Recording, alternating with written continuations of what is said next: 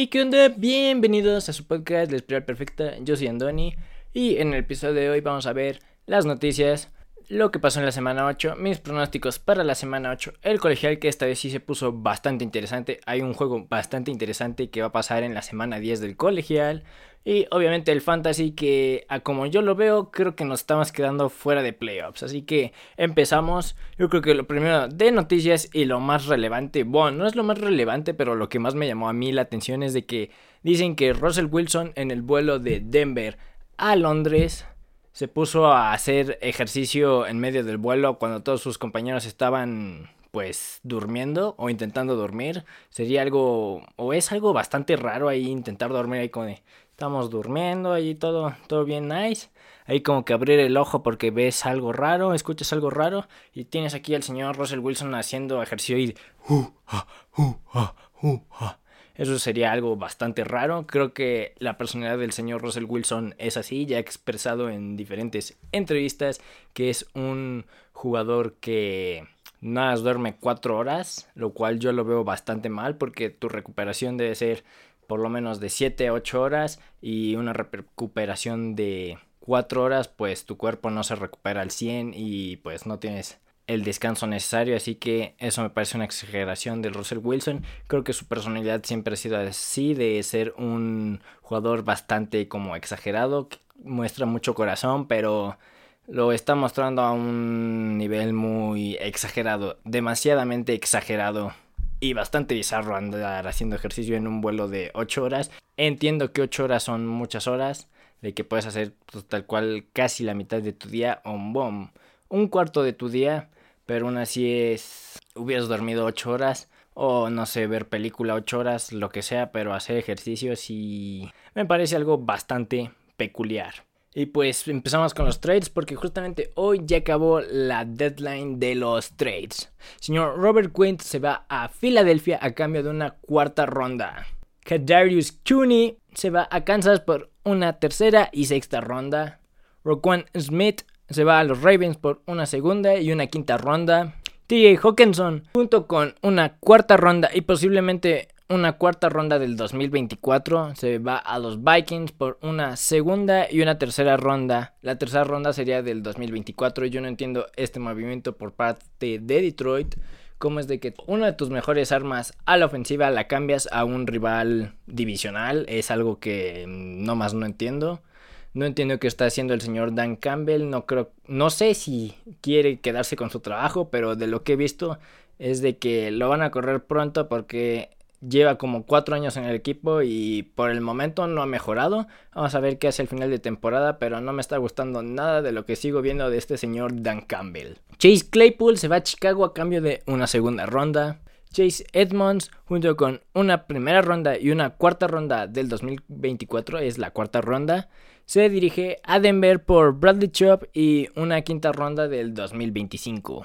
Calvin Ridley se va a Jacksonville por una quinta ronda y una segunda ronda del 2024. La quinta ronda no es del 2024, la segunda ronda sí es del 2024.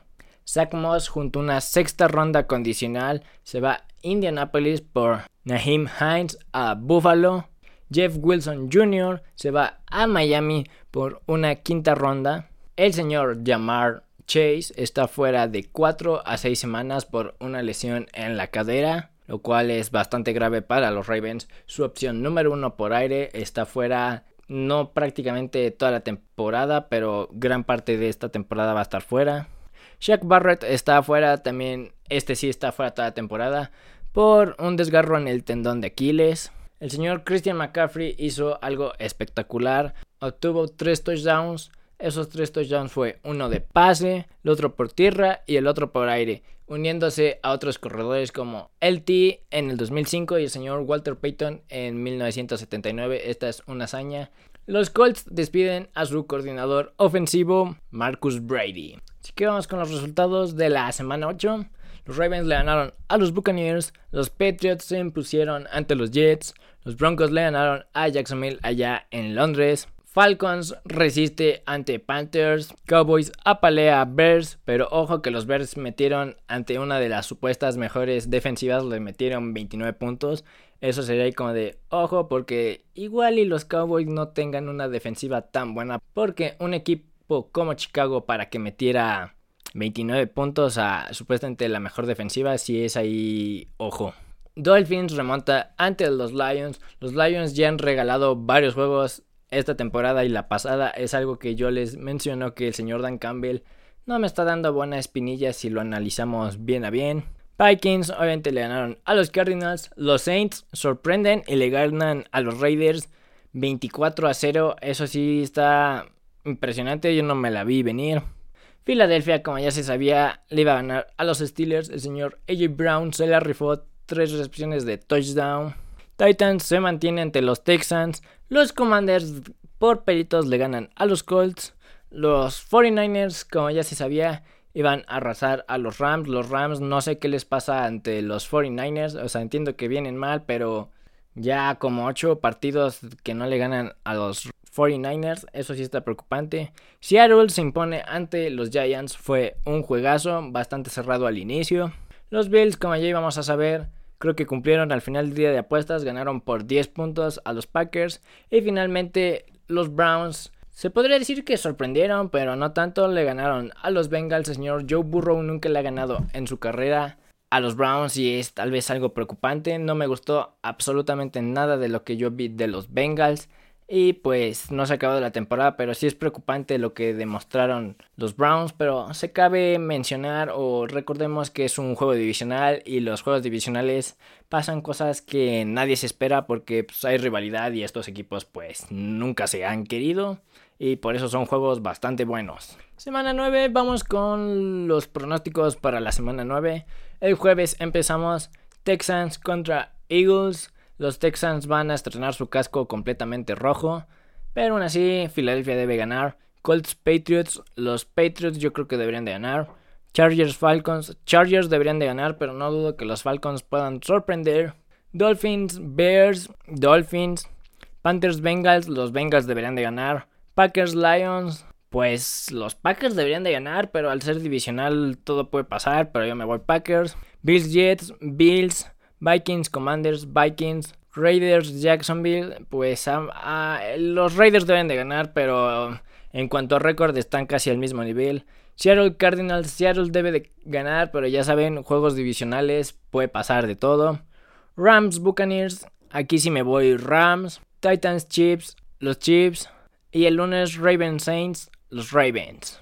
Pues vamos a ver qué fue lo que pasó en el colegial. Empezamos con noticias. Auburn despidió al señor Brian Harsin apenas después de casi dos temporadas, ni siquiera completó la segunda, teniendo un récord de 9 victorias y 12 derrotas. Tengo muchas dudas sobre si fue una buena decisión para la universidad, pero pues decidieron pues tal cual despedirlo. Pues vamos a ver qué pasa. Lane Kiffin es uno de los candidatos número uno para que sea el entrenador de Auburn.